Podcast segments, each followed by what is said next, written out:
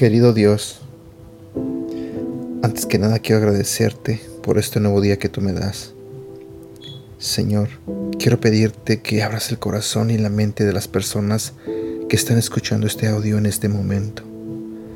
Te pido, Señor, que seas tú el que les hable a través de este devocional. Y también te pido, Señor, que bendiga sus vidas. En el nombre de Jesús. Amén. Hola, ¿qué tal? ¿Cómo estás? Buenos días.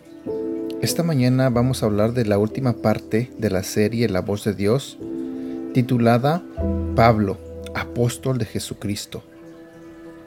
En el día 1 de este devocional hicimos mención de Pablo como uno de los personajes más importantes de la Biblia. Esto es por todas las cartas que escribió, las iglesias que fundó y los discípulos que formó. Pero hay algo que necesitamos resaltar dedicó completamente su vida al Señor sin importar las circunstancias que atravesara, ya que sabía que su meta era siempre Jesucristo. Pablo pasó de perseguir a los seguidores de Jesús a levantar iglesias, sanar enfermos y escribir la mayor parte del Nuevo Testamento. De defender la doctrina ortodoxa a predicar el Evangelio de Jesús, quien cambió su vida por completo durante el encuentro que sucedió en el camino de Pablo a Damasco. Desde ese momento, Pablo entendió que su vida tenía un propósito más grande que lo que él imaginaba. En el libro de Efesios se presenta como apóstol de Jesucristo.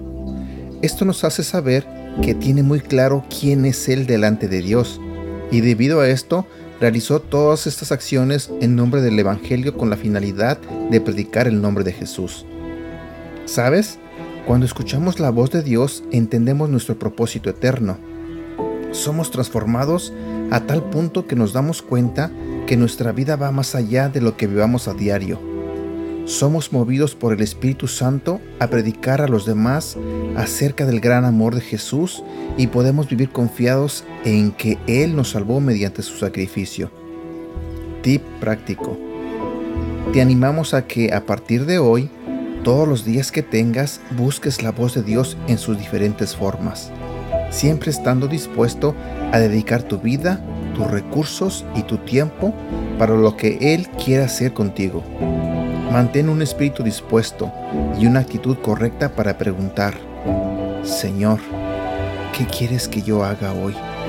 Esperar instrucciones y hacerlo.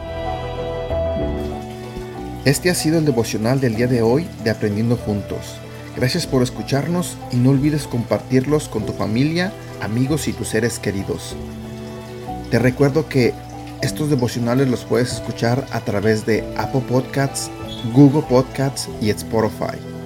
Y te invito a que nos sigas en nuestro canal de YouTube Devocionales Aprendiendo Juntos. También te invito a que nos hagas like en la página de Facebook Aprendiendo Juntos, donde estaremos compartiendo todos estos devocionales y más. Y síguenos en nuestra cuenta de Instagram arroba devocional aprendiendo juntos. Que tengas un buen día.